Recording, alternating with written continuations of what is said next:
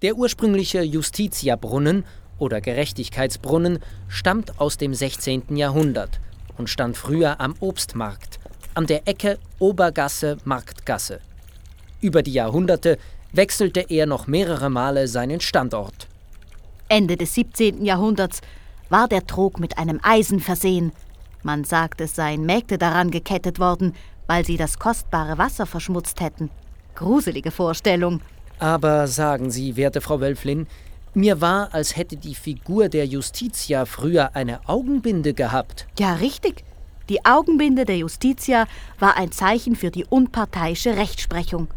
Sie wachte in der Nähe des Rathauses darüber, dass alles mit rechten Dingen zuging. Tja, warum sie heute keine mehr hat? Aber Spaß beiseite.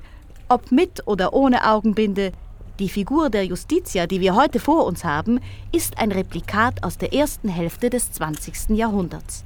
Ich erinnere mich, dass zu meiner Zeit die Druckerlehrlinge im Justitiabrunnen getauft wurden. Ja, das ist auch heute noch ein beliebter Brauch.